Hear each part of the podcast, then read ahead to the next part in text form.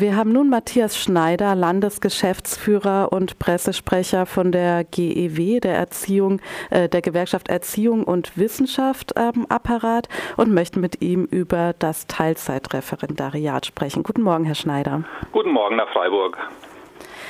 Ähm, die Landesregierung hat beschlossen, dass ab 2019 das Teilzeitreferendariat für Anwärterinnen mit Kindern, pflegebedürftigen Angehörigen oder im Fall von einer Schwerbehinderung möglich ist. Vielleicht können Sie äh, gerade noch mal beschreiben, wie genau dieses Teilzeitreferendariat denn dann ausgestaltet sein soll.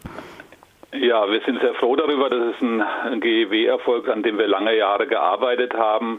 Konkret soll es starten im Januar nächsten Jahres. Dazu müssen jetzt noch die gesetzlichen äh, Voraussetzungen getroffen werden.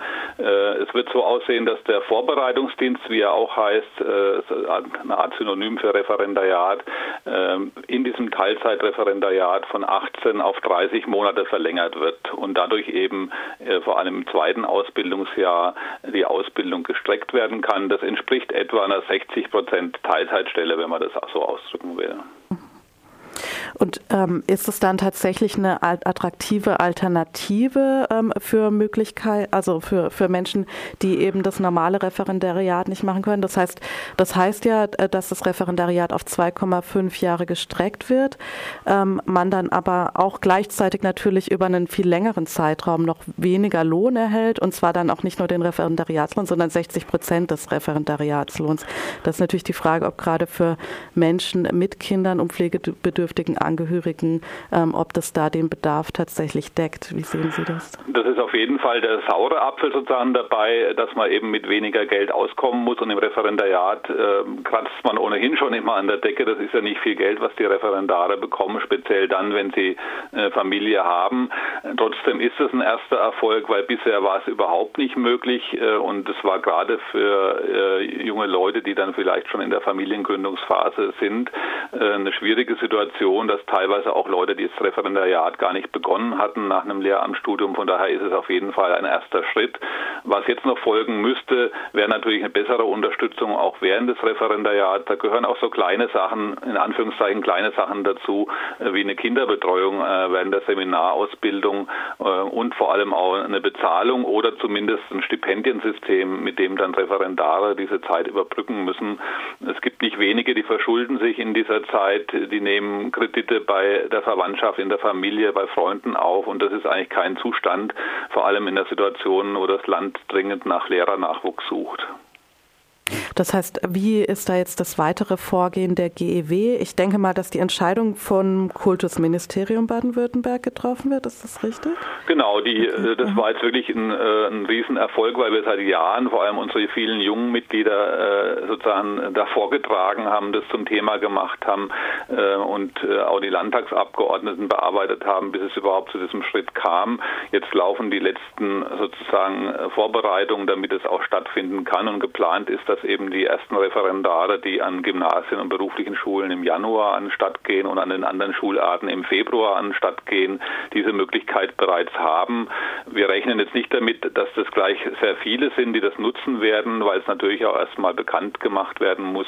Äh, aber es ist auf jeden Fall für die Gruppe, die es braucht, nämlich die, die jetzt mit äh, kleinen Kindern eben in die Ausbildung gehen wollen, äh, ist das ein wichtiger Vorteil. Mhm. Ähm, und vielleicht können Sie gerade da dann trotzdem nochmal, Sie haben schon ein paar Verbesserungsvorschläge ähm, genannt, die noch äh, anstehen würden. Vielleicht können Sie da äh, kurz äh, nochmal nennen, was da noch die wichtigsten Punkte sind und wie Sie die Chancen einschätzen, dass da noch Nachbesserungen stattfinden können in den kommenden Jahren. Ja, die Chancen, ähm, die kann man schwer einschätzen. Wir haben ja auch relativ lange gebraucht, bis es überhaupt zu dem Teilzeitreferendariat ging. Wir können da auch nur appellieren äh, an die Landtagsabgeordneten in den Regierungsfraktionen, äh, sich bewusst zu machen, dass sie als attraktiver Arbeitgeber nur gelten werden, ähm, wenn sie eben da Verbesserungen einführen. Da ist das Teilzeitreferendariat nur ein erster Schritt. Und wir haben in vielen Schularten einen Lehrermangel und der Lehrerberuf oder Lehrerinnenberuf muss attraktiver werden. Und da gehört eben auch das, was in vielen vielen anderen Betrieben gang und gäbe ist, auch zum Teil in anderen Ausbildungen schon gang und gäbe ist, äh, gehört das auch dazu. Wir haben auch bei den Erzieherinnen schon die Möglichkeit, das in Teilzeit die Erzieherinnen-Ausbildung zu machen. Das heißt, wir haben das in vielen Bereichen, auch in anderen pädagogischen Berufen. Und da muss das Land jetzt erstmal noch die, die Standards, die es teilweise schon gibt, nachholen. Mhm. Und Teilzeit, äh, ex, äh, Teilzeitregelungen existieren meines Wissens ja auch in anderen Bundesländern. Gibt es da Punkte, die sich Baden-Württemberg abschauen äh, kann? Ähm, schauen Sie da so ein bisschen auch, wie die Regelungen dort sind? Ja, die sind zum Teil ähnlich wie hier, soweit sie mir jetzt bekannt sind. Ich denke, wir müssen jetzt vor allem gucken, wie die Erfahrungen sind, ob wie viele an den Stadt gehen und auch sehr genau hinschauen, was wird da zurückgemeldet. Und wie gesagt, einige Punkte hatte ich ja schon genannt, die Referendare zumindest durch Stipendienprogramme besser zu unterstützen. Und das gilt nicht nur für diejenigen, die in Teilzeit sind, ist ein Schritt, dass man aber auch während Seminarveranstaltungen, die Referendare sind ja in der Regel mindestens zwei Tage die Woche, vor allem in der ersten Ausbildungsphase, äh, im staatlichen Seminar für Lehrerausbildung, dass an den Tagen dort ganz selbstverständlich eine Kinderbetreuung angeboten wird, äh, wäre auch noch ein wichtiger Schritt. Das würde dann auch äh, für eine weitere Entlastung sorgen.